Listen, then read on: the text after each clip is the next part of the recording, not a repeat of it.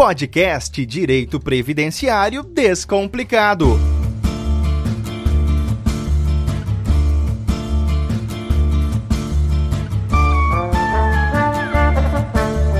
Chegamos com mais uma edição para descomplicar o direito previdenciário, direito previdenciário descomplicado. Eu sou Fabiano Frade, jornalista. Comigo está Abelardo Sapucaia, advogado especialista em direito previdenciário. Doutor Abelardo, como vai? Tudo bem? Olá, Fabiano. Tudo jóia e você? Tudo na paz. E na paz também, doutora Belardo, está aquele servidor público que já tem um período para aposentar, mas tem todo o gás para continuar. E isso é possível, até porque o governo muitas vezes não vê necessidade, ou pelo menos não vê, não tem ganho com o servidor público ativo sendo aposentado. E aí, o que, que acontece nesse processo? Aparece a figura do abono de permanência. E muitas vezes as pessoas não têm conhecimento disso, né, doutor? Que existe é, esse abono de permanência que deixa ou permite que o servidor continue na labuta, continue no trabalho. Sim, o abono de permanência é um benefício que nem sempre é conhecido, tanto do servidor como da própria administração pública,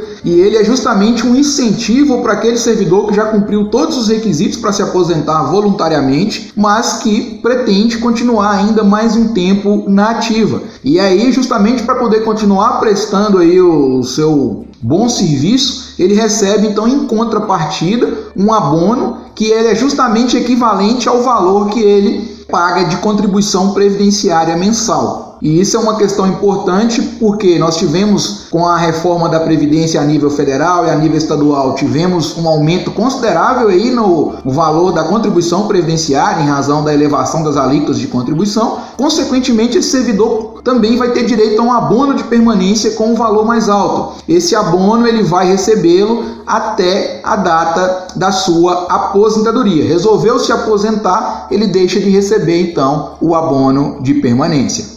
Esse abono de permanência, então, na verdade, financeiramente acaba sendo né, uma, uma possibilidade, mas há uma diferença, né, doutor, entre os servidores aí, né, pelas esferas federal, estadual, é, municipal, também a esfera municipal. Existe é, modificação de município para município? Como é que funciona isso? O abono de permanência ele estava previsto ali na Constituição Federal e com a reforma da Previdência, a Constituição autorizou que estados e municípios com regimes próprios de previdência dispusessem cada um a sua regra específica para a concessão do abono de permanência. Aquele servidor que já recebia, ele tem direito adquirido ao abono porque cumpriu os requisitos. Agora, aquele que ainda não recebia, que tem a perspectiva de receber, isso vai depender da legislação agora do seu ente federativo. No caso da União Federal, continua sendo possível a concessão do abono para aquele servidor que cumpre os requisitos para a aposentadoria voluntária por tempo de contribuição. No caso do Estado de, de, Minas Gerais, tivemos a reforma da Previdência recente em setembro do ano passado, setembro de 2020. Continua sendo possível também a concessão do abono de permanência para o servidor que cumpre os requisitos para a aposentadoria voluntária por tempo de contribuição e também para a aposentadoria por idade. Isso é uma coisa importante aqui no caso do servidor de Minas Gerais, que tem essa possibilidade de receber o abono também se cumprir os requisitos para a aposentadoria por idade. Não são todos os estados ou municípios que contemplam contemplam a possibilidade de concessão de abono para a aposentadoria por idade. Aqui em Minas Gerais tem essa possibilidade. E os outros, os servidores vinculados a outros entes federativos, os estados e municípios, têm que verificar aí se o seu estado já fez ou o seu município já fez a reforma da Previdência. Para aqueles que não fizeram, ainda continua valendo a regra antiga da Constituição Federal, que garantia aí o abono, pelo menos nas situações de cumprimento de requisito para recebimento da aposentadoria por tempo de contribuição.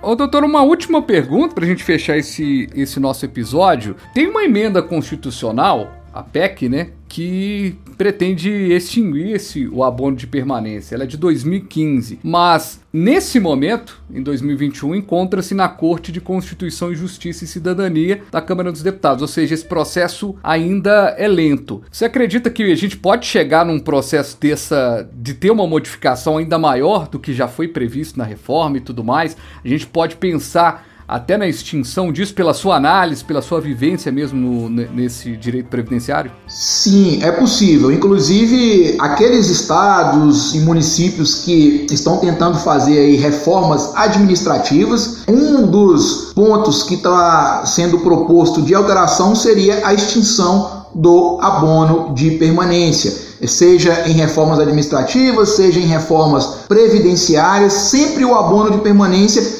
ele é colocado em discussão, mas por enquanto não tem nada concreto no sentido de acabar com o abono de permanência. Inclusive, e quem já recebe, vai continua aí, tem que ser respeitado o direito adquirido, a continuidade do recebimento até a data da aposentadoria, mas sempre se fala, quando a gente toca no assunto reforma previdenciária, reforma administrativa, sempre vem à tona aí a, a possibilidade de extinção do abono de permanência. Mas por enquanto não, não tem nada concreto, não tem nada é, imediato que possa vir a acontecer em relação a acabar com o direito ao recebimento do abono de permanência.